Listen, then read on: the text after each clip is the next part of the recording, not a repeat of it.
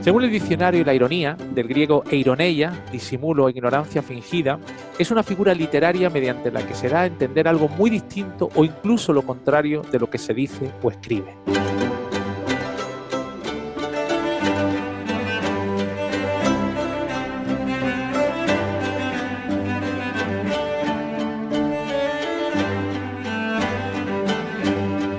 Es sin duda la ironía bien traída patrimonio de las personas inteligentes y de personas aún más perspicaces es comprenderla y abrazarla.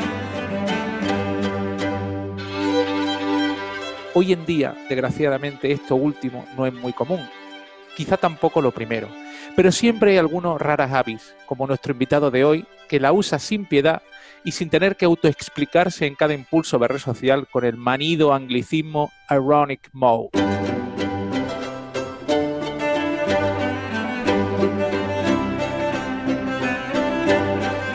Los grandes genios de la composición musical han sido personas con un alto sentido del humor y muy dado a usar la ironía en el insulto de nivel hacia su adversario o competidores. Joaquino Rossini es un gran ejemplo. Cuando le preguntaron su opinión sobre el alemán Richard Wagner, él contestó, el problema de Wagner es que su música tiene momentos buenos, pero cuartos de hora insoportables.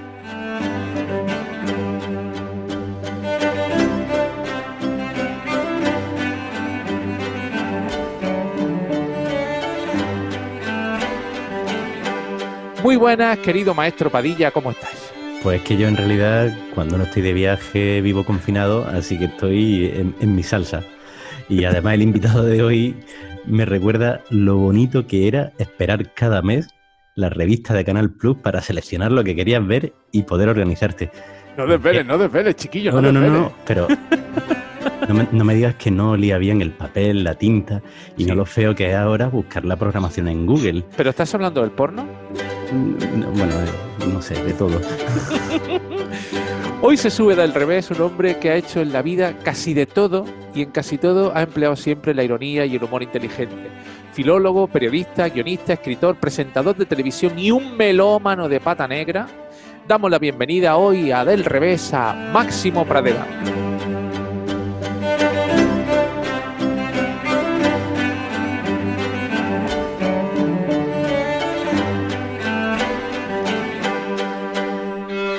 Buenas, Max. Me estaba acordando ahora que has dicho de la ironía y lo de modo irónico. A mí una vez me ingresaron por hacer comillas aéreas durante toda la tarde, ¿sabes? Se me agarrotaron los dedos de tanto hacer comillas y dejé tomar por culo. El que lo pille, lo pilla y ya está.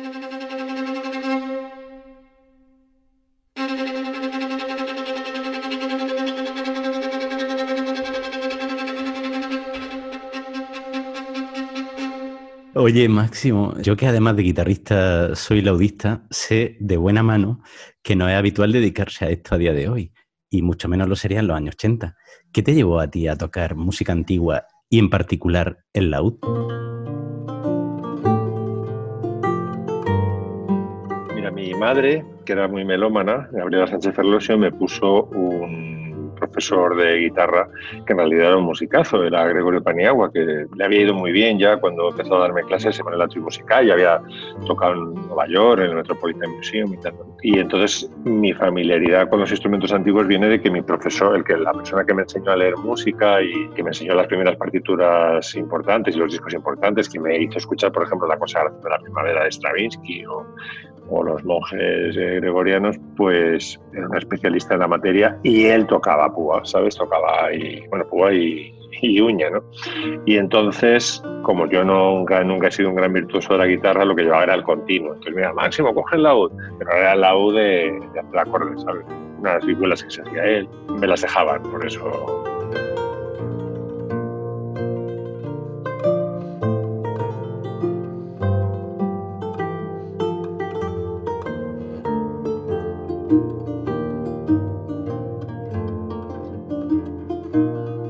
era un grupo muy criticado por los eh, grandes popes de la música antigua, pero era un grupo muy fresco, es decir, mucho mejor en el escenario que en los discos, aunque tiene algún disco bueno. ¿eh?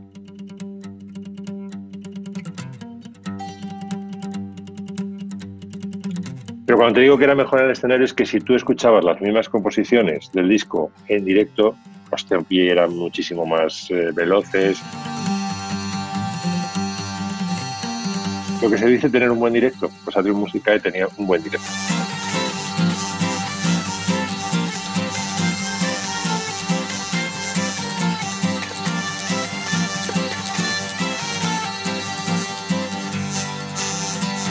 ¿Y el amor por la música viene de la música antigua o hay un momento de iniciación de...? Hay antes, hay antes. Yo tenía un tío cantautor que cantaba como Dios, era tenor, además tenía una gran tesitura, Chicho Sánchez Ferlosio. Carabelas de Colón, todavía estáis a tiempo.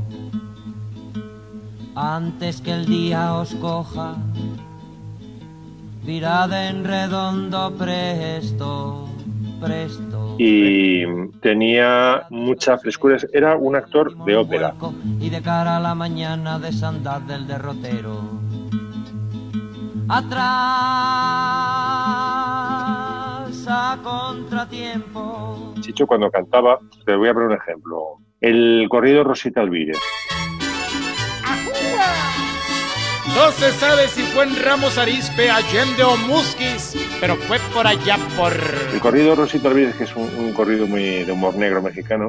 Año de 1900, muy presente tengo yo. En un barrio de Saltillo, Rosita Alvírez murió. Rosita. Hay como cuatro personajes, hay un narrador. La mamá de Rosita, mujer de antes, se ocupaba en remendar el calcetín y el calzón del viejo, que salió muy lumbre para la ropa. No sabía hacer más gracia más que estar sentado. Le decían el minero, tenía plata en las sienes, oro en la boca y plomo en las patas. Luego cuando habla Hipólito, habla la madre de Rosita, habla Rosita. Bueno, pues él, hacía las cuatro voces. Rosa, esta noche no sale. Y me enseñó una foto Vamos, si Atrium tenía un buen directo, Chicho tenía un, directazo cuando estaba relajado. Y ahí comprendí lo que era el canto y me enamoré de la voz humana que, siempre he admirado. Bueno, y de las eh, buenas canciones de protesta, que hay muchísimas. Hay montes de cartón piedra, ríos calientes de sebo, arañas de 20 codos, sierpes que vomitan fuego. O sea, mi enganche con la música fue a través de Chicho Sánchez Perlocho contestando a tu pregunta. Oye, Máximo, si la música clásica está condenada porque requiere esfuerzo para su escucha y entendimiento, ¿cómo es posible que en su día fuese la música de moda? Yo cuando divulgo sobre la música clásica, cuando cuento cosas de música clásica, me da igual que luego se pongan a escuchar a los eh, talis escolas o a, ¿sabes? O a esos Candepré, pero enseño cosas de la música que le sirven para disfrutar más, a menos que escuches bacalao, ¿no? de la música que escuchas habitualmente. Es decir, si yo doy una charla sobre polifonía y a ti te gustan los Beatles o Hilario Camacho, que lo he puesto esta tarde en Julio La Onda, puedes llegar a disfrutar más de canciones populares que tengan cierto nivel de elaboración después de enterarte de cómo funcionan los miembros de la música clásica. Es decir, que no es la música clásica es lo bueno, no, no. La música clásica, como lo tiene todo, digamos, tú aprendiendo los niveles de la música clásica, luego puedes en tu género, en el género que escuchas, decir, ah, me voy a fijar en el bajo este, me voy a fijar en el, si hay dos voces o una o tres o cuatro, ¿no? Qué bonita idea, Máximo. Vamos a probarlo con una escucha selectiva del tema este de los Beatles. Vamos a escuchar el bajo solo.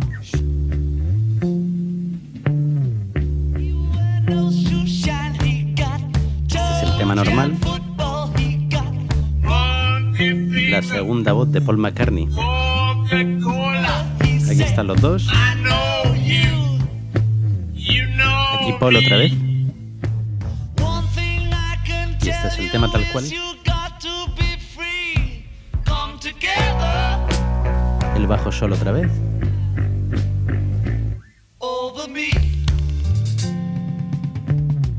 Y luego, eh, respecto a cuando pasó de moda la música clásica, la música clásica pasó de moda sobre todo yo creo que en el periodo de guerras, porque alguien decidió, yo creo que fue Schoenberg, ¿no? Que Do Mayor ya había muerto. y entonces empezaron a crear una música totalmente intelectualizada basada en la escala cromática, ¿no? en las relaciones jerárquicas entre los eh, armónicos, empezaron a crear una música intelectualizada que a ellos le iba, iba muy bien para experimentar, pero los auditorios iban quedando paulatinamente vacíos porque era muy difícil eso de seguir, ¿no? no había melodía, no había armonía, ritmo a veces.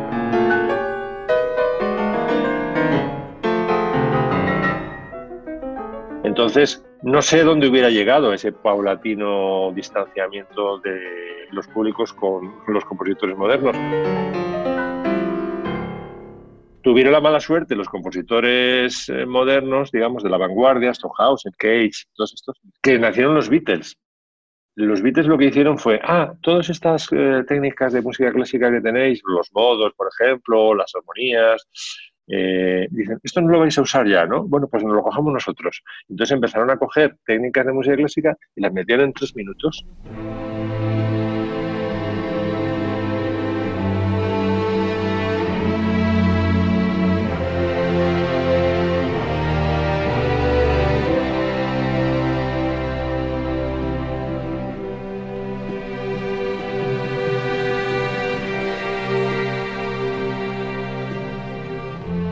Con ayuda naturalmente de George Martin, que les ayudaba. El quinto El Beatle. quinto Beatle, el quinto Beatle que sabía, como sabéis, un juego de música.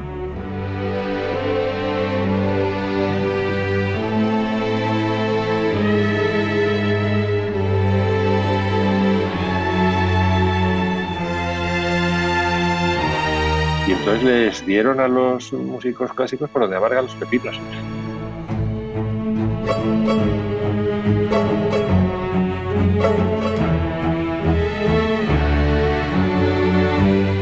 Eso hoy todavía podemos escuchar entrevistas de Luis de Pablo diciendo que lo que más daño ha hecho a la música clásica son los Rolling y los Beatles. Claro, porque han dejado de escucharte a ti y han empezado a escuchar a los Beatles.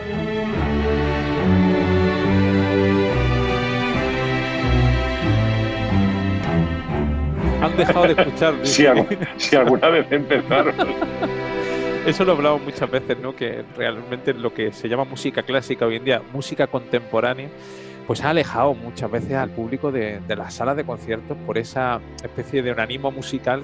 Hay gente que ha hecho cosas muy buenas, por supuesto, como en todo, pero realmente nos hemos alejado muchísimo del público, ¿no? En ese sentido, muchísimo.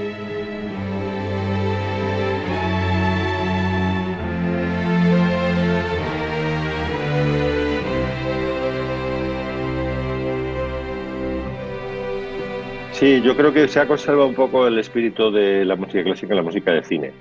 O sea, tú cuando escuchas a John Barry de Memorias de África, y es una orquesta sinfónica impresionante, ¿no?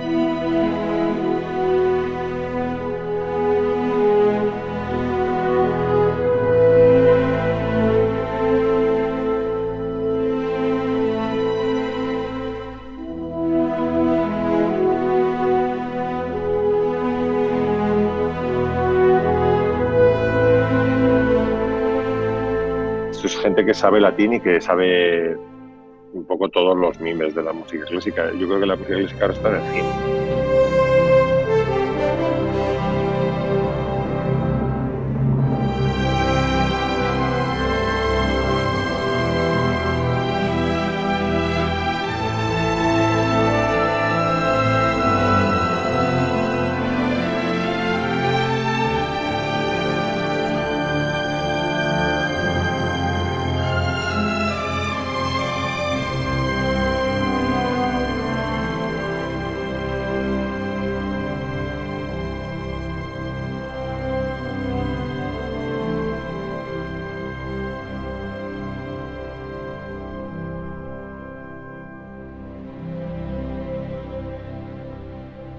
Programa que te voy a conocer, que es Lo Más Plus. Era un programa donde había cultura, donde había entrevistas interesantes, era un programa de alto nivel. Hoy es imposible un Lo Más Plus. Bueno, era un canal de pago, ojo, ¿eh? es decir, eh, lo más plus nace, según me explicaron a mí mis jefes, como una especie de contenedor de mm, la oferta del grupo, es decir, hablábamos mucho de cine, evidentemente. Lo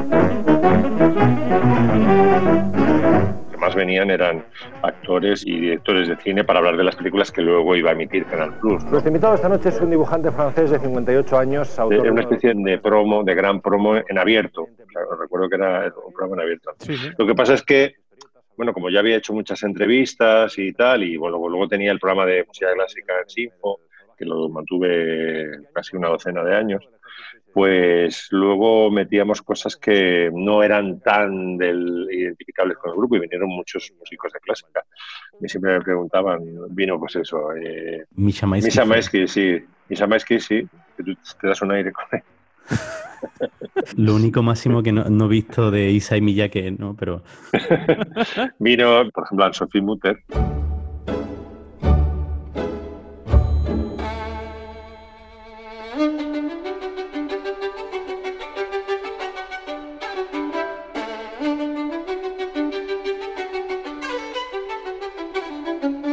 Siempre venían, digamos, cuando tenían que dar un concierto, no venían desprofeso al programa, ¿no? En cuanto enganchas a uno, ya puedes enseñar, mira, vino Solti. Entonces, ah, pues si vino Solti ya sé que puedo ir. Un programa safe, ¿no? Que no me van a... O sea, que no va a ser Pablo Motos, digamos. Donde...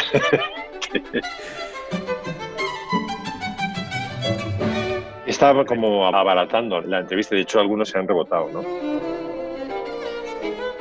Os contaba de Anne-Sophie Mutter que tenía un, cartón de estos eh, con su efigie de tamaño natural y le dije que me, que me echara una firma y tal y me dijo To Max Sweet Dreams, como ya adivinando que yo tenía sueños húmedos con ella, el famoso escote palabra de honor de Anne-Sophie Mutter, mítico en todos los escenarios del mundo, ¿no?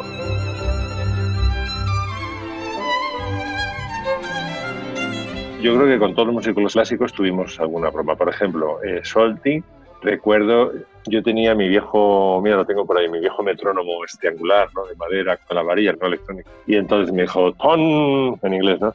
Pon cualquier ritmo y yo te digo cuál es. Tenía oído absoluto también con el ritmo, Solti, ¿no? Y entonces, efectivamente, le hice dos o tres pruebas y me dice, andantino, gracioso, allegro moderato. Y yo miraba la varilla del metrónomo y efectivamente. Que sabéis que Solti era especialmente maniático con los tempi. eso es tener ritmo absoluto, ¿no? Ritmo absoluto, sí. Eh, Oye, pero yo recuerdo una que eh, es de las veces que más me he reído en mi vida, que le preguntaste a Tomatito si era verdad que en Japón la gente alucinaba con su pelo. Y me acuerdo que él respondió, dice, sí, dice que los chinos tienen el pelo muy malo. que de Tomatito es muy gracioso, muy, muy, muy gracioso. Él y Raimundo Amador también era graciosísimo. Sí, sí. Los dos vinieron. En cambio, Paco no, no llegó a venir nunca.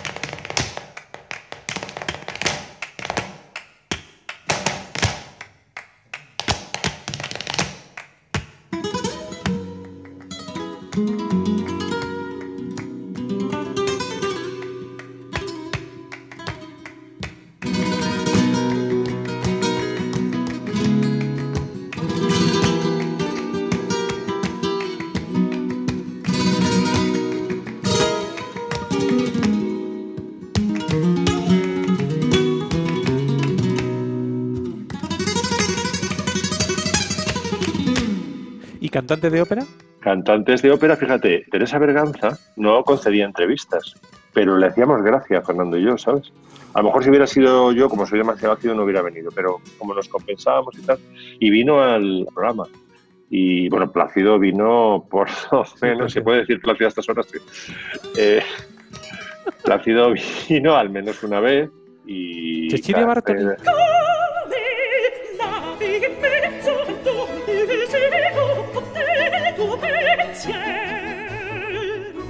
Cecilia Bartoli también vino, sí, efectivamente. sí. No la Conocida como Cecilia Bartoli, ¿no? Que- Máximo, pero eh, yo hice una gira con ella tocando precisamente el laúd, ¿no? Y estábamos en el auditorio de Murcia con el jardín armónico, ¿no? Y entonces llegaba... Joder, qué pues- nivel. Espérate, espérate, que me quito el sombrero. No, hombre, no, que va, que va. ya, Cecilia Bartoli y Jardín Armónico ya.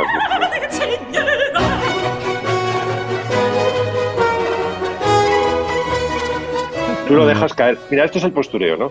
Lo dejas caer así. Bueno, e- esto lo voy a editar y, lo voy a quitar, que lo sepa.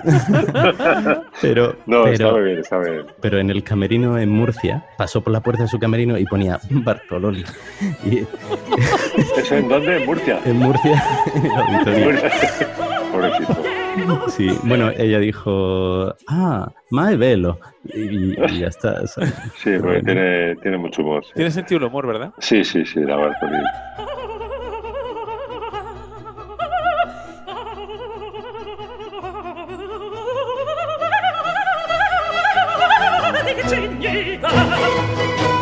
Son muy ácidos de todas formas los romanos, ¿eh? Famoso acheto romano. Yo tenía familia en Roma, no sé si lo sabéis. Teníamos un palazzo entero. Mi bisabuelo Rómulo ganó mucho dinero en bolsa. Y entonces el cabrón se compró un palazzo entero al lado del Panteón. Esto es bisabuelo. Yo soy de la generación que, se lo, no ha visto ya nada, ¿no? Porque se lo iban puliendo, ¿sabes? mi madre, digamos, que fue la última en poder disfrutar de la, del cabrón. ¿Tú sabes lo que es tener ahí todo el palazzo entero? Imagínate. al, lado del panteón, yo no sé el valor que tenía eso. Por eso digo que te digo que conozco bien a los romanos, muy, muy ácidos.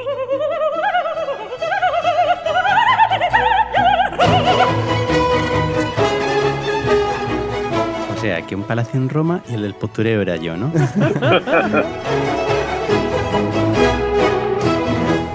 siguiendo con el tema de la televisión, hablamos con Fernando Iwasaki y decía que realmente lo que nos haría libre sería pagar por Gran Hermano, ¿no? Y que lo único que debía dar gratis la televisión pues son contenidos culturales. Debía ser la misión de la televisión. ¿Tú qué piensas de la televisión de hoy y de todo esto? Que, bueno, ha cambiado muchísimo. Vamos a ver, yo pude hacer la televisión que hice porque era un, un canal muy raro, ¿no? Primero era un canal en régimen de monopolio. Evidentemente, un favor que le había hecho el socialismo a Polanco le había dado directamente una gallina de los huevos de oro en régimen de monopolio. Y entonces crearon un programa donde no importaba la audiencia.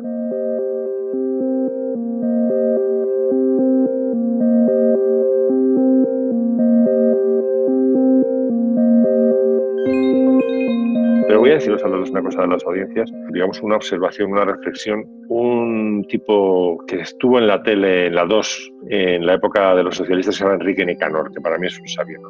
Decía, claro, tú en la época donde no había audímetros, lo que podías era convertir los errores y las marcianadas de los conductores, estaban tanto tiempo porque no tenías eh, audímetro, que se convertían en su estilo.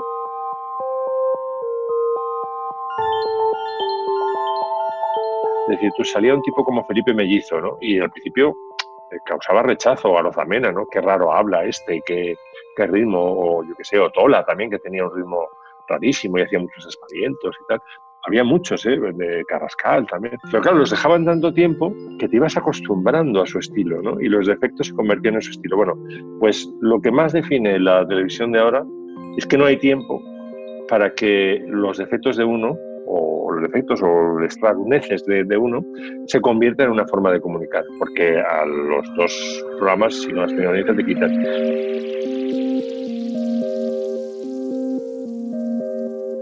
Y eso explica, mis queridos amigos, por qué hay tantos clónicos en la tele. Porque que intentan, este que funciona, y venga, y por ejemplo en la sexta, todas las chicas lo hacen bien, son todas iguales como te digo las te digo en Antena 3 en todos, y los tíos igual, también, no, no es una cosa de tías. O sea, se clonifica porque hay un terror al audímetro que al segundo o tercer programa baje la audiencia dices, bueno, pongo este guapito, pues uno que hable parecido.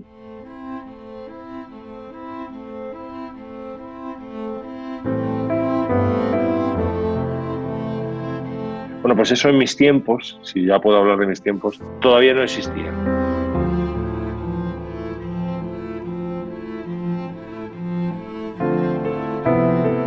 Podía ser raro, podía ser... Fernando y yo éramos muy raros, una extraña pareja, ¿no? Nos bautizaron. Y sin embargo, nos dejaron tanto tiempo, tuvimos tanto tiempo para despegar, que al final la gente, no, pues es gracioso, venga, déjalo, déjalo, sea, esto.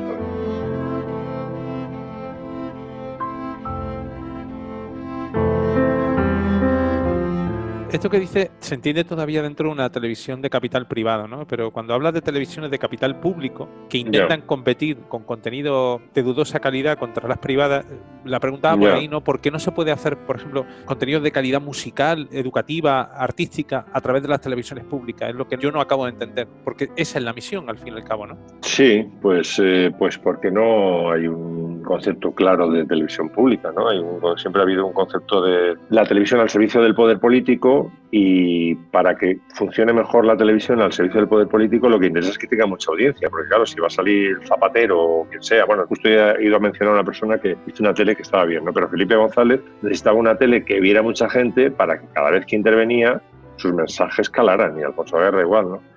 Entonces, intentas con la programación que la tele tenga mucha audiencia porque al final lo único que te interesa es que cuando llegue a las elecciones por ahí pueda la lluvia fina de los mensajes políticos y de la propaganda ir calando en el electorado y poder ganar las elecciones.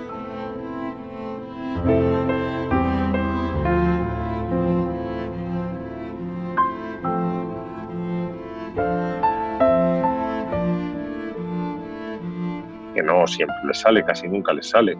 Ha habido otro sabio, no me acuerdo quién era, que decía, con la tele nunca se han ganado elecciones, pero se han perdido.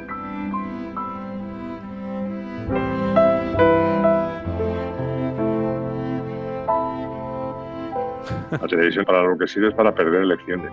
Fíjate qué iluso, yo pensaba que era solo mal gusto. No, es todo un cálculo mm, de, vamos, de Fumanchu directamente. ah, no, vamos a poner este, este clónico de gran hermano para que nos vean más y luego salga el tal ministro a, a comerse el coco. Oye, Máximo, ¿y echas de menos los programas culturales o, o en este caso de música clásica en televisión?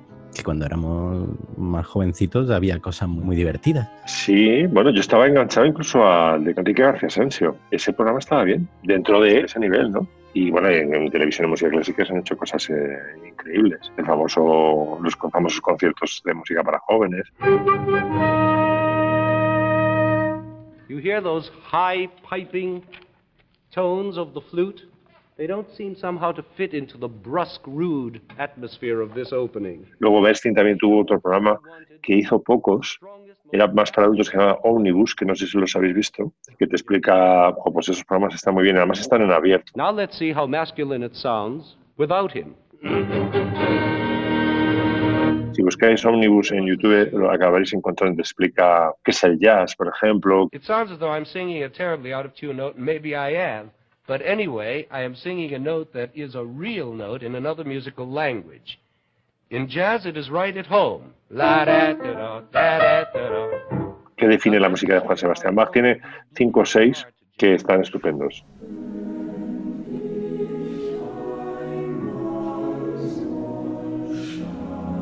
Me la has puesto votando. ¿Qué es para ti Johann Sebastian Bach?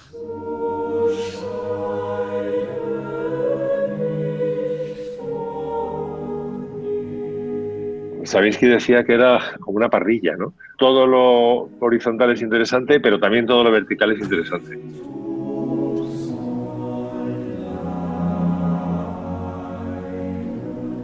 Sabéis que definía así a Juan Sebastián Bach. Es una música muy densa, pero muy inspirada. Tenía una aprensión de la armonía que he hecho los dientes armonizando corales, algunos de Lutero. Conocía perfectamente la homofonía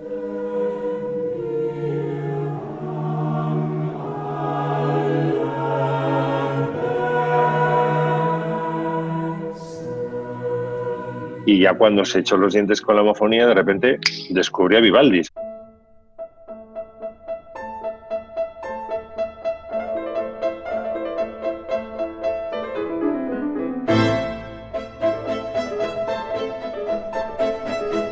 Porque ya se había inventado la imprenta y le llegaban los conciertos y dijo, hostia, lo que se puede hacer con las melodías y con los, eh, y con los concertos y para solista y los concertos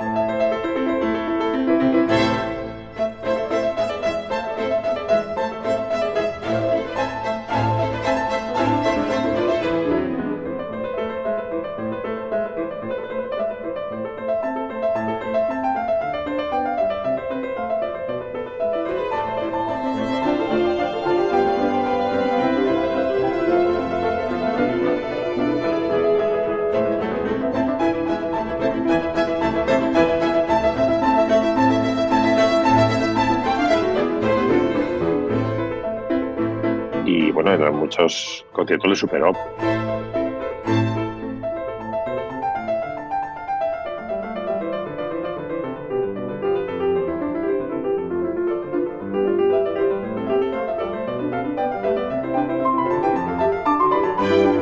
Vivaldi, a pesar de lo que decía Stravinsky, de que había escrito 400 veces el mismo concierto, tiene conciertos increíbles.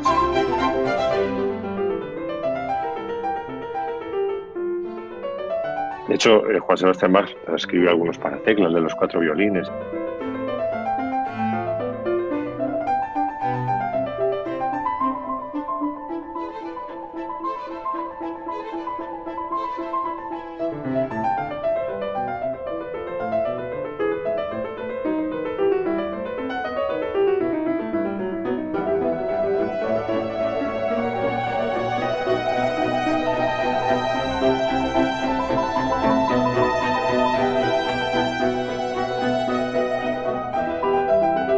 Sea, es un músico muy completo y muy hondo también, ¿no? O sea, es decir, no hay música más alegre que la de Bach y no hay música más triste que el Barmedij.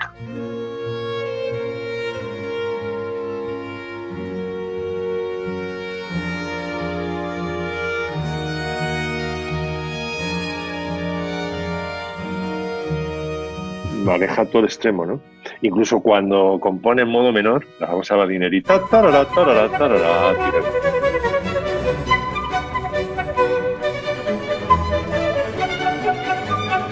Es alegre, ¿sabes? Porque le mete el tío una marcha increíble.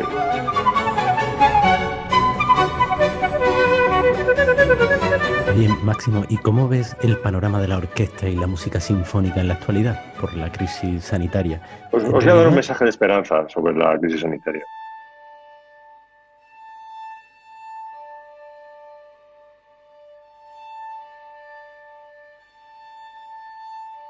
Vamos a ver, ahora las vamos a pasar putas seis meses, un año, ¿no?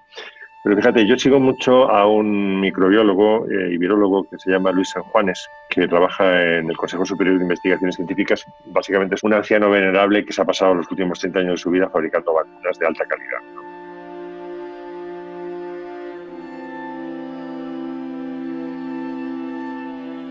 Y entonces tiene una entrevista que la podéis encontrar en YouTube hablando un poco, dice el experto de coronavirus Luis San Juanes nos habla sobre en qué puede derivar esta pandemia.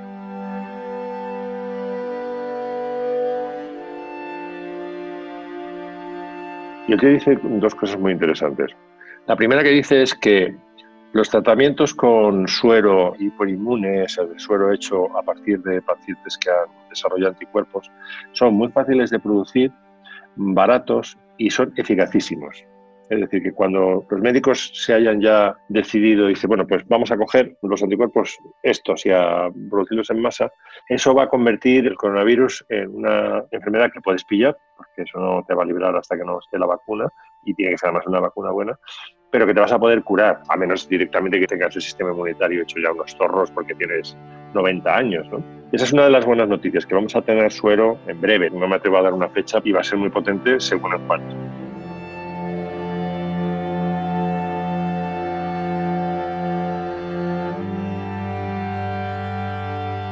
Y la segunda es que con tanta gente trabajando en la vacuna, vamos a tener una vacuna. Antes se tenían a los cinco años, ahora vamos a tener un año y medio, así, ¿no?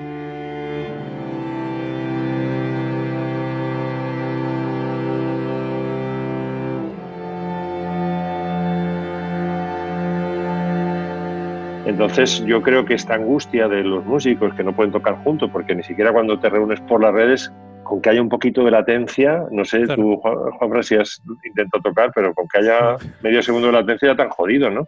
Estás tocando con otro. ¿eh? Contigo, sí. Pues a mí me gusta en Juanes porque habla del virus con, hago comillas aéreas, admiración, en el sentido de que es un, como decían en la película Alien, ¿no? Dice, es un perfecto hijo de puta.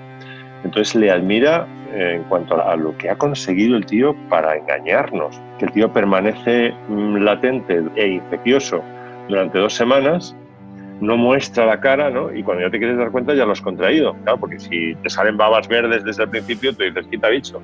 Pero claro, si te acerca una persona normal, hola, ¿qué tal estás? No sé qué, push, push, te da dos besos, el virus ha conseguido que tú te fíes de esa persona porque no tiene síntomas, ¿no? Y la gran cagada es el contagio asintomático de este virus, ¿no? Entonces, en Juanes se hablaba con gran admiración de lo perverso que es este dicho, lo que ha conseguido.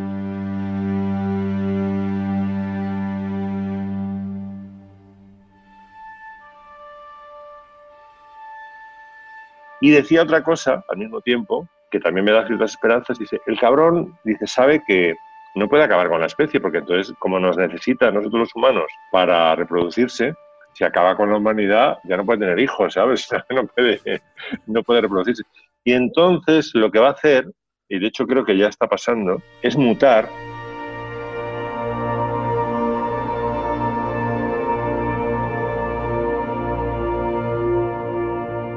una versión, digamos, 2.0 que no mata, te jode, pero no te mata y eso le permite seguir viviendo y convertirse en lo que él quiere. El coronavirus quiere convertirse en un bicho endémico, estar siempre entre nosotros.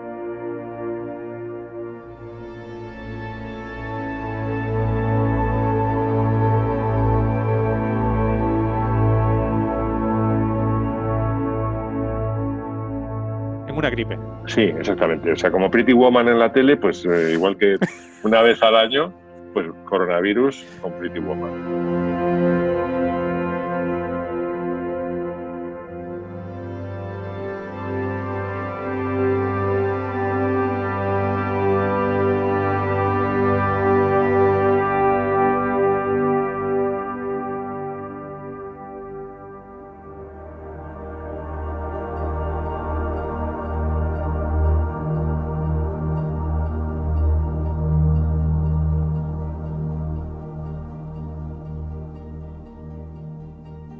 Oye, Máximo, ¿cómo estaban las orquestas para ti, el panorama orquestal y la música sinfónica antes del coronavirus? Pues, eh, hombre, en España es difícil. Fíjate, yo he participado en dos ediciones del talent show este clásica y no nos hemos comido un colín. No hay forma de, de convertir la música clásica en algo muy mayoritario, ¿no? Pero, bueno, el panorama es que hay orquestas muy buenas y hay orquestas muy malas y cuesta llenar los escenarios y lo que pasa es que cuando una orquesta española es buena, es muy buena. ¿Habría alguna forma de que las la orquestas permearan un poquito más en la sociedad? Hombre, como todas las cosas de hábito, yo creo que empieza con la educación, con convencer a la gente que además no es un invento, no es un camelo, que la música es muy importante para el desarrollo humano y no te digo ya si eres niño, ¿no? que plantea unos desafíos a la imaginación y al cerebro que hacen que se desarrolle pero esa idea que en otros países ha calado, pues en España no acaba de calar. De hecho, lo primero que hizo Ana Botella, por ejemplo, cuando se convirtió en alcaldesa, fue quitar la subvención a todas las escuelas de música, ¿no? No digo las escuelas eh, semiprofesionales, sino las escuelas que a lo mejor ibas dos tardes, digamos, o tres tardes a estudiar flauta o a estudiar guitarra, que estaban financiadas por el Ayuntamiento de Madrid, pues de repente se convirtieron en inabordables para la familia media porque salía demasiado caro.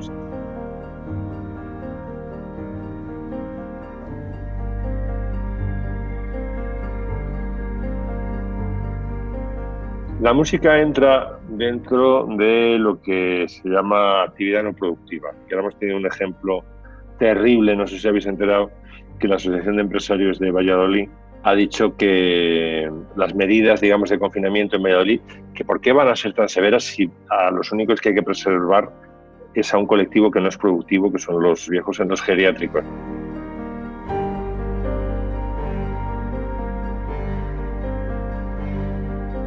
Es una cosa, digamos, de, vamos, ni Mengele eh, diría eso, ¿no? Yo ayer escuchando, escuchando Hora 25 eh, decía Pepa Bueno, dices que cuando lo leí pensé que era una broma, tuve que pedir confirmación a mis compañeros de la redacción para que me dijeran que era eso.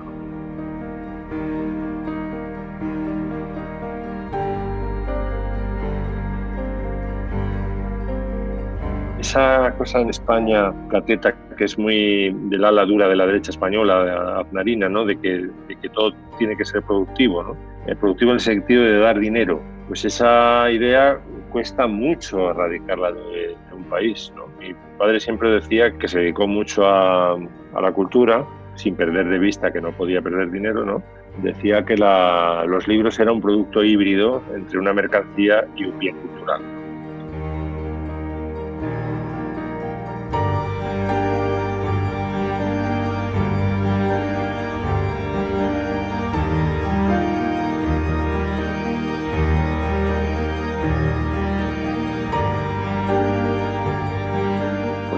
Ese es el equilibrio que hay que encontrar también en la música, que no puedes mantener orquestas que sean que vaya una persona a verlo nada más y tienes que conseguir que tenga además un buen nivel. Pero yo creo que es un trabajo muy de zapa desde el colegio. Es como la alimentación, joder. No hay una asignatura en los colegios que sea nutrición y yo creo que tú y yo, yo he tenido problemas horribles con la comida, ¿sabes? También. Totalmente. Me he llegado a operar, pero, pero los he tenido, gordísimo.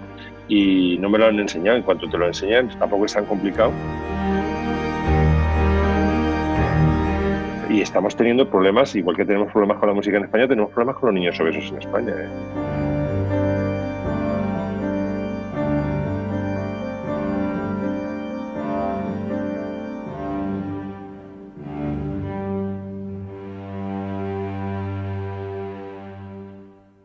Y además, fíjate, a, a, más a más que dirían los catalanes, si tú cuidas la nutrición, eh, y enseñas a los niños a comer, ahorras al Estado una cantidad de dinero en atenciones y en, y en medicamentos que te sale rentable.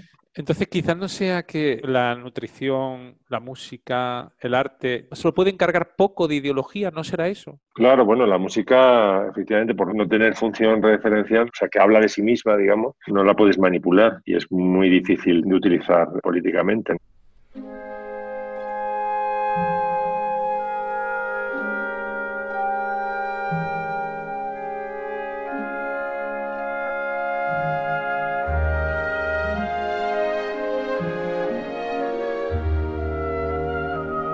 Oye, Máximo, ¿y te gusta la música contemporánea?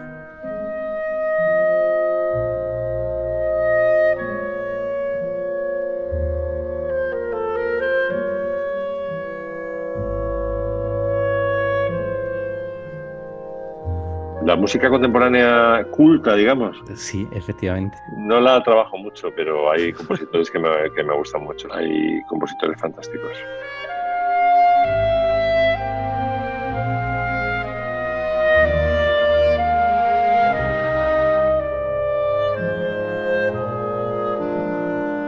Una vez le hice una entrevista a Luciano Berio cuando estaba colaborando en un programa de música clásica en la serie y me dio fascinante. Por ejemplo, Berio es uno de los que te citaría como músicos absolutamente necesarios ¿no? en, la, en la vanguardia. Pero, por ejemplo, Stockhausen no lo puedo soportar.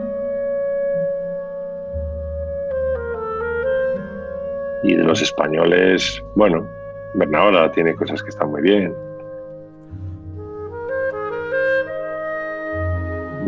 Luis de Pablo no me gusta. Eh, Antón García Abril se ha mantenido en el tonalismo casi siempre y bueno, me encanta.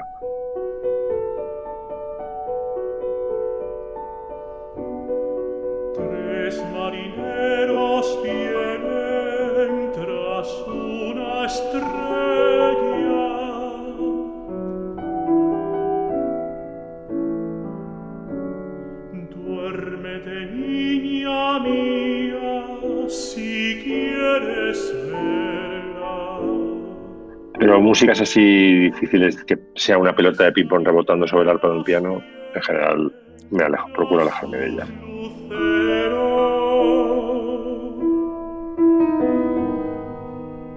Duérmete, niña mía, si quieres verlo.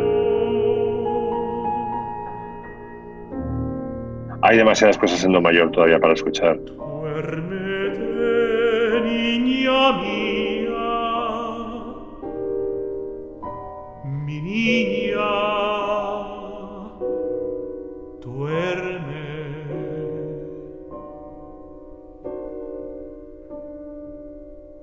Oye, decía al principio tu fascinación especial por la voz, porque sé que te Sí. gusta la música, sé que te gustan los instrumentos, sé que te gusta la instrumentación, pero tienes una fascinación especial por la voz. ¿Por qué la voz? Mm. Bueno, y la guitarra también me gusta mucho porque era mi instrumento de adolescente también.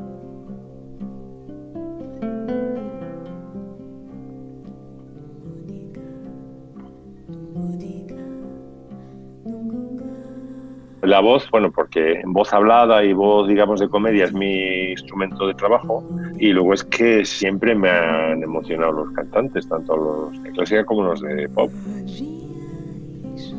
que acordo tão pacífico.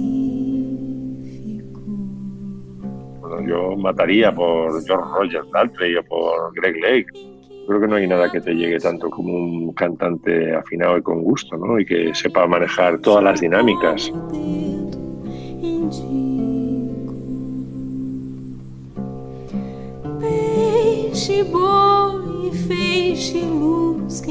Me gustan especialmente los cantantes que saben manejar las dinámicas. Sí, eso por ejemplo es una de las cosas que yo echo de menos en la música moderna. Me podéis refrescar la memoria. Los cantantes de música moderna no hacen ningún tipo de dinámica, ¿verdad? Son siempre, ¿no?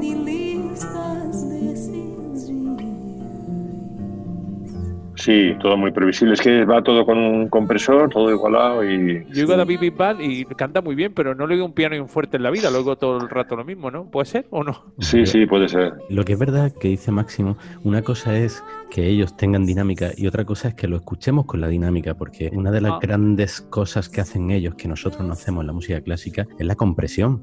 La compresión, por ejemplo, te permite escuchar un CD en el coche, cosa que nos cuesta mucho trabajo con la música clásica, ¿verdad?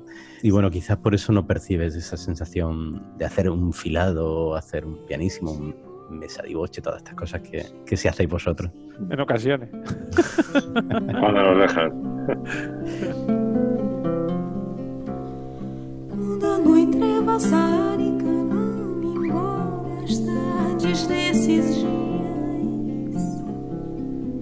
Algo que não sei me atacando e sertão Paraíba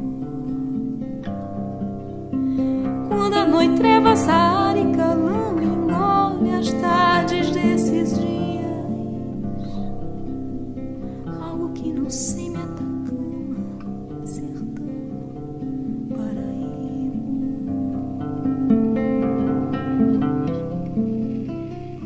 Oye, Máximo, ¿y de música actual qué estás escuchando últimamente? Pues es que me he quedado anclado en el pasado.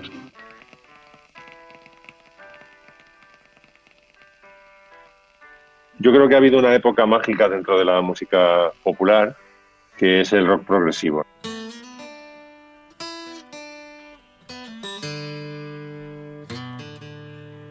Que lo tenía todo. Tenía guitarras eléctricas salvajes, tenía también folclore, tenía música clásica, mm, tenía jazz.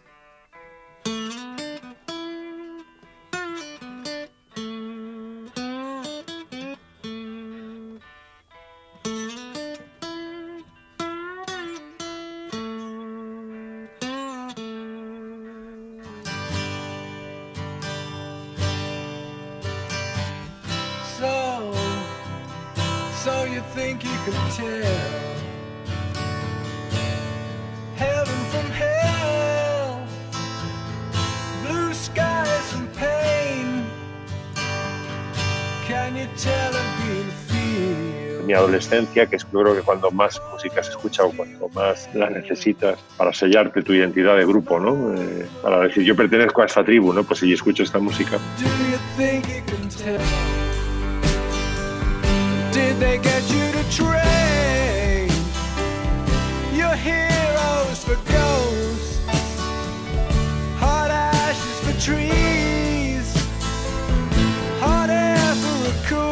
mis grandes grupos, desde los Who hasta Eddie Purple, eh, Jethro Tull, Pink Floyd y tal, eran músicos que veías que habían escuchado más música de la que normalmente han escuchado los grupos de ahora, ¿no?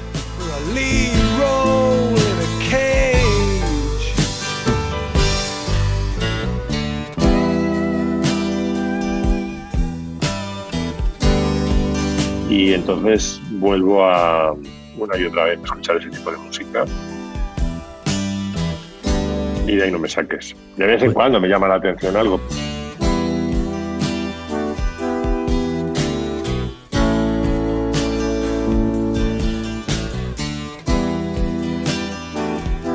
Se hizo, supongo que lo conocéis, un estudio Además, me enorgullece decir que lo hizo el CSIC, que es nuestro, pero que tuvo repercusión a nivel mundial de cómo se había ido empobreciendo la música popular, llamamos música pop. Y entonces habían metido en el ordenador no sé cuantísimas canciones, pero vamos, un millón de canciones. Y entonces se había descubierto que los eh, instrumentos eran cada vez más limitados, las progresiones armónicas cada vez más limitadas, las voces cada vez más previsibles, todo era previsible, ¿no? Y porque se ha convertido en música de consumo, lo que llamamos música de ascensor.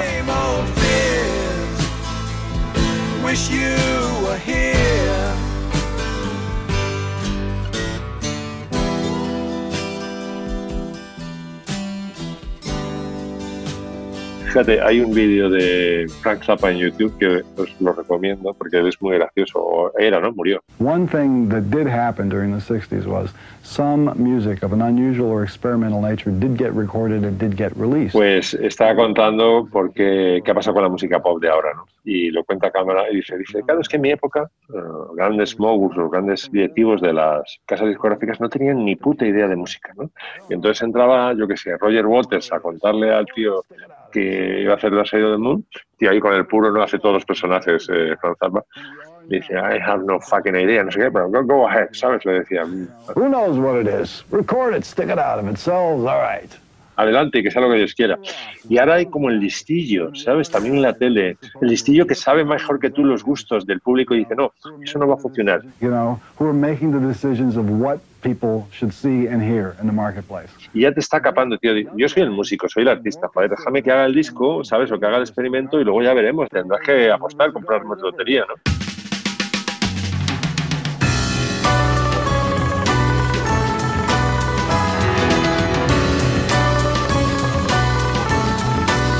Hay un tipo de directivo asqueroso.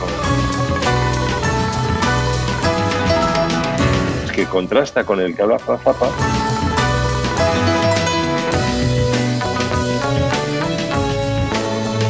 Que se cree que sabe más que tú y que sabe los gustos del público y eso está acabando con la música y con todo. Por los libros también. El experto en marketing, ¿sabes?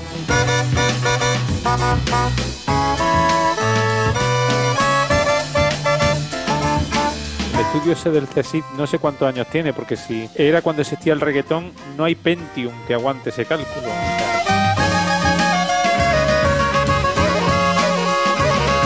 Hubiera saltado por los aires toda la memoria RAM del ordenador del CSIC, porque claro, eh, daría todo igual a tin, ta, tin, tan, tin.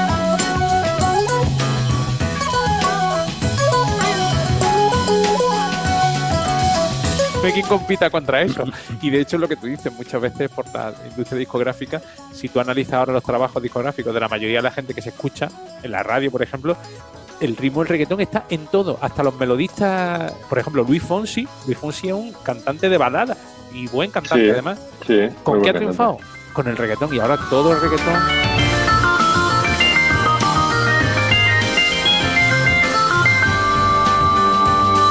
Que podías coger el reggaetón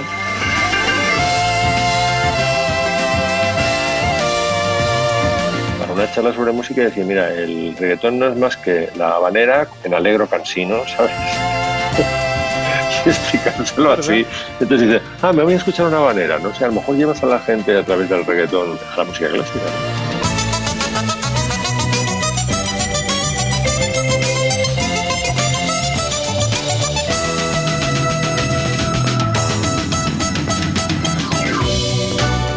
Yo escuchaba, por ejemplo, Zika Sabric, que es un disco que me fascina, y otro tú de esa época, de los 70.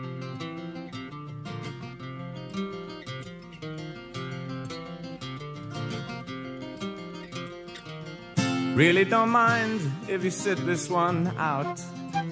Lo que me asombraba era la cantidad de ideas por minuto que había, ¿no? Y Es que, joder,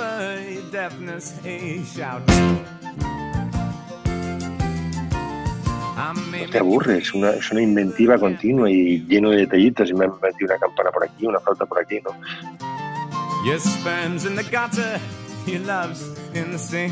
Yo lo que siempre he admirado es la abundancia de ideas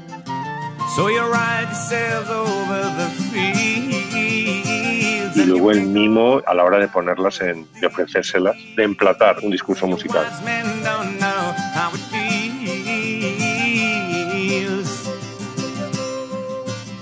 Thick as a brick. Siempre he admirado eso.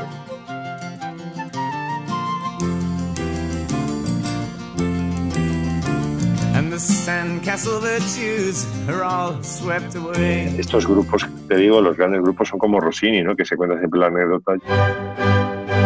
Es que tengo un libro de anécdotas musicales publicado. Y esta no sé si será verdad. Zitto, piano piano, senza strepito e zitto, piano piano, e. Rossini estaba tan gordo y era tan vago que estaba componiendo y se le cayó la hoja.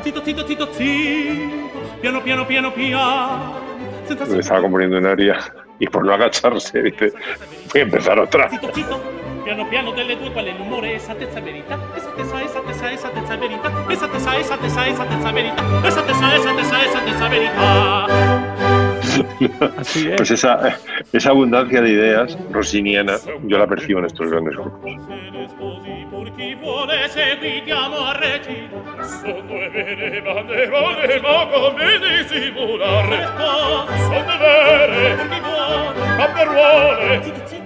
Piano que yo decía, joder, qué cantidad de, qué generosidad hay en este disco.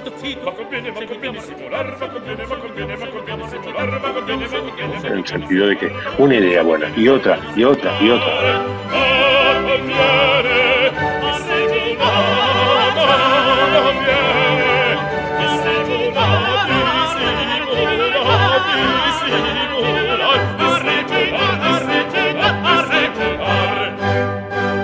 Bells, ¿no? Por ejemplo. ¿de dónde ha este cabrón tantas ideas? Como la sila también.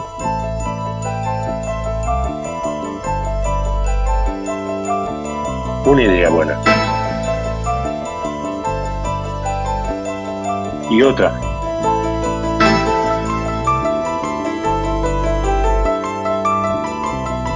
Y otra.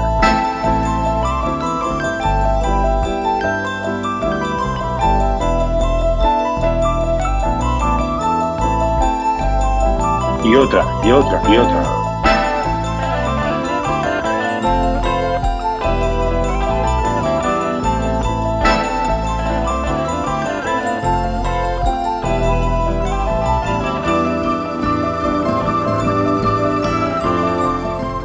Sobre las sinergias entre la música, digamos, de corte más eh, pop, rock y la música clásica.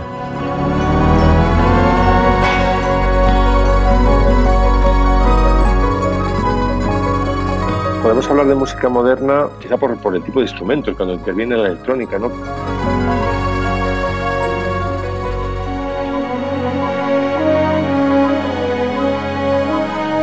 Realmente la música en su esencia no es más que densidad de ideas bien presentadas y eso te lo puedes encontrar en una canción de Adele o el Erbarmedic que comentábamos antes.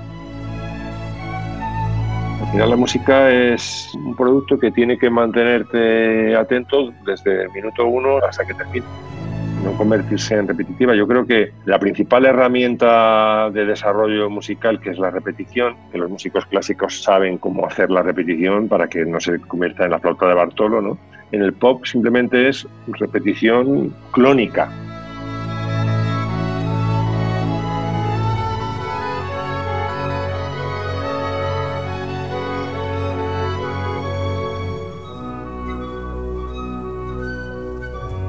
La repetición en el músico con gusto se convierte en variación, no se convierte en repetición, y en cambio en el pop más barato, en el pop más radiado, se convierte en la flauta de Bartolo.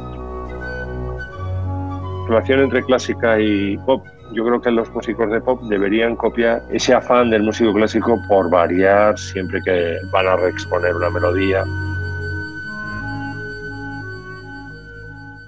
He leído un libro de Carl Wilson, se llama Música de mierda. Te hace preguntarte un poco sobre quién puede decir que la música es buena o mala, ¿no? Es, En la esencia de qué es música buena o qué es música mala, diría que si es una canción de tres minutos, la abundancia de ideas, ¿no? No puedes hacer una canción con una sola idea eh, de tres minutos. No, eso no, no da para nada, ¿no? Tienes que tener bastantes más. Y luego la forma de presentarte.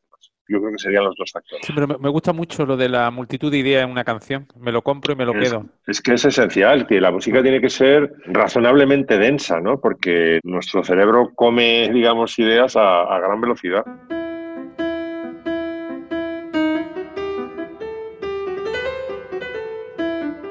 Hay un documental muy bueno de Astor Piazzolla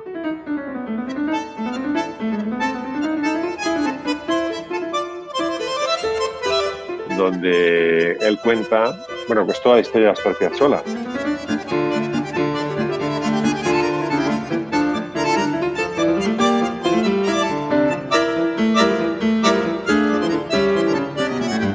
que le enseñaba los tangos que componía, porque al final Astor Piazzolla hizo miles de tangos.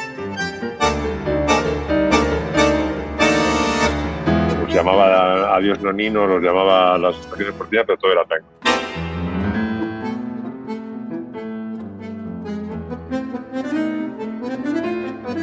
Entonces se lo enseñaba a su mujer y la pregunta que le hacía siempre era, esto me estoy enrollando demasiado, es demasiado corto. Él estaba muy preocupado, Astor Piazzolla, por cuánto tenía que durar la exposición de una idea para que no se hiciera rollo. y al mismo tiempo que no dijeran, eh, tío, estás estirando el chicle durante dos minutos, que ya cambia un poquito de, de registro.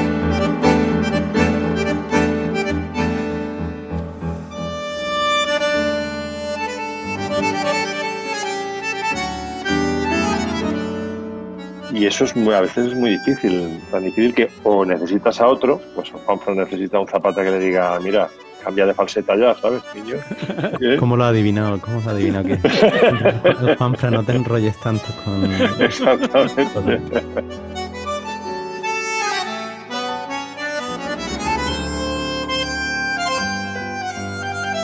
A veces puede ocurrir el caso contrario, ¿no? De que quieres meter demasiadas ideas y, joder, con lo molón que, que está este ostinato, déjame que lo disfrute.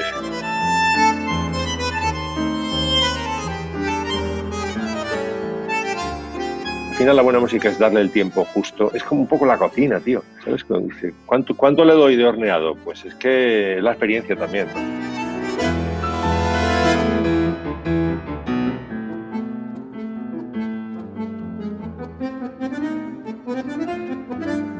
Eso depende de las sensibilidades de cada uno, ¿no? Yo generalmente agradezco que haya muchas ideas.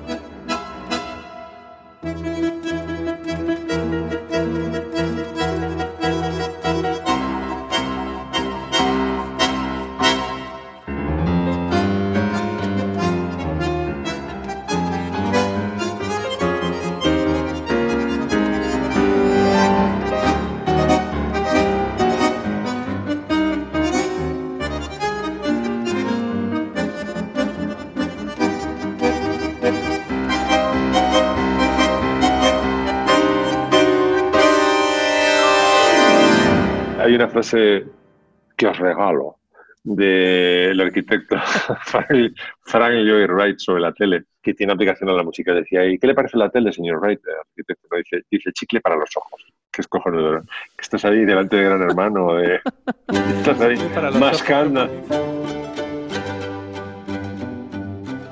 Gran parte de la música que se hace ahora es chicle para los oídos.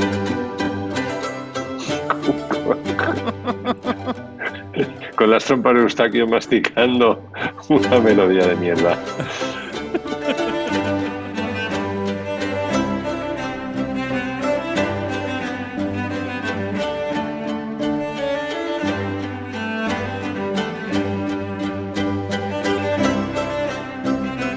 Y cuando te quieres dar eh, cuenta, diciendo, si se le ha ido el sabor, y ya estás masticando por masticar. Oye, eh, ¿y una música alegre, de calidad, que nos recomiendes para esta situación confinada o semiconfinada de fase 0, 0, 5 1, que no sabemos qué fase es? A mí una cosa que me pone de muy buen humor siempre que lo escucho es el pasacalle de Boquerini de las calles de Madrid.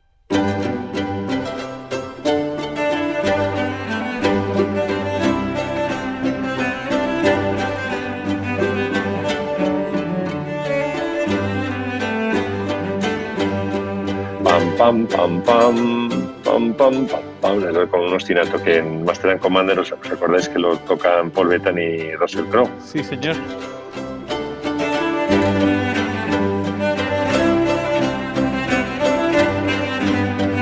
Me entran ganas de bailar inmediatamente.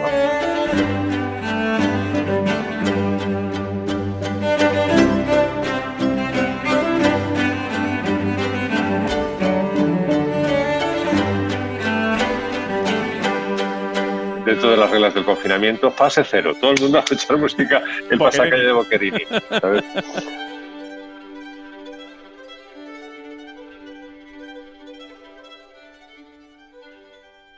Oye, Max, ¿y ahora qué estás trabajando? Alucinante, eh, querido Zapata. Me ha encargado, Amazon tiene un sello que se llama Audible Originals, que es para favorecer la escucha en streaming de textos. Entonces me han encargado una historia de la música que solamente vas a poder escuchar, van a ser siete horas así, en audio. O sea, no tienes el libro. Hombre, si va muy bien, que espero que vaya, porque le está gustando mucho, pues lo tendrás, el libro. Pero de momento, si quieres escuchar la historia de la música narrada por Max Pradera, bueno. tienes que meterte en streaming. Juan Fran, como tenemos que ir terminando, hazle la pregunta de rigor a nuestro invitado, por favor.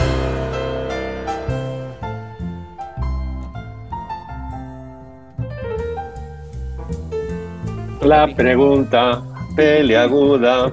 ¿Sabéis eso de la pregunta peleaguda? Sí, sí, sí, sí.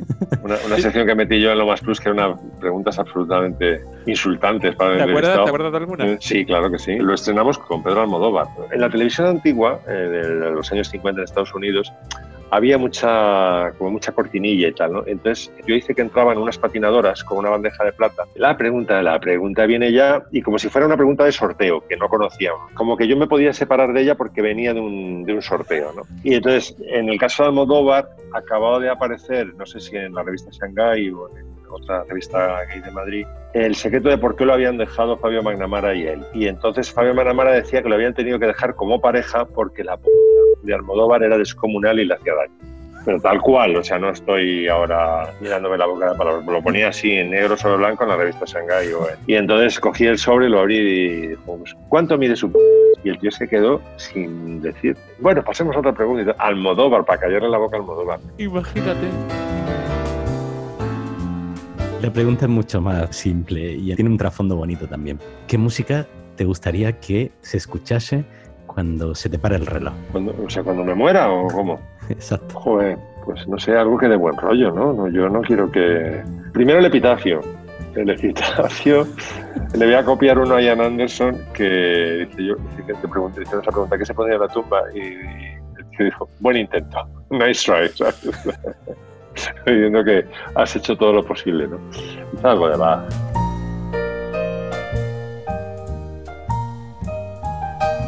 Pondría dos botones, uno alegre y otro. En lo alegre quizá pondría Bach interpretado por Jacques Lussier.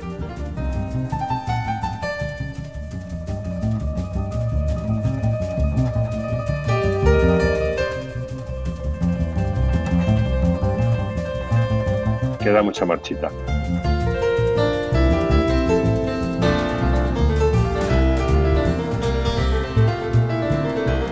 Me gusta mucho, por ejemplo, pero eso es demasiado triste, la, la suite en re menor.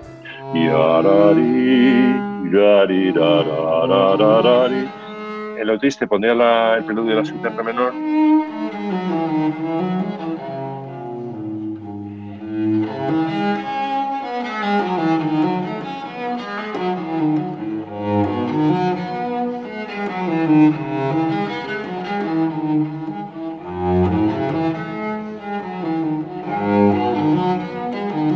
Entonces dices, ¿que ¿quieres estar triste viendo mi tumba? Pues pulsas el re menor. Si no, Jacques Lussier.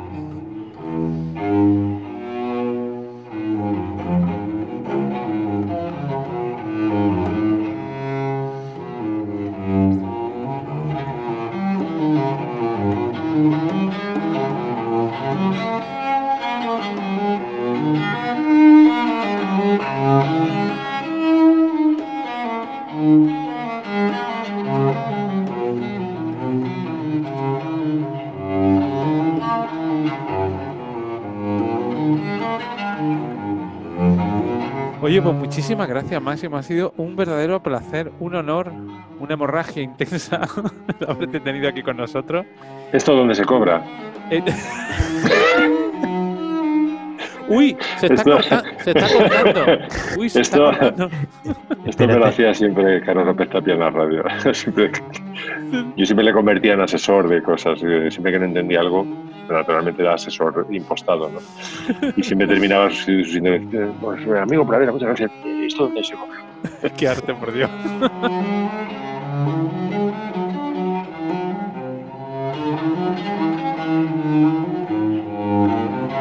Nah, esto es para amor al arte que tiene mucho, mucho salero van puestos. Nos gusta, nos Mucho gusta arte. mucho.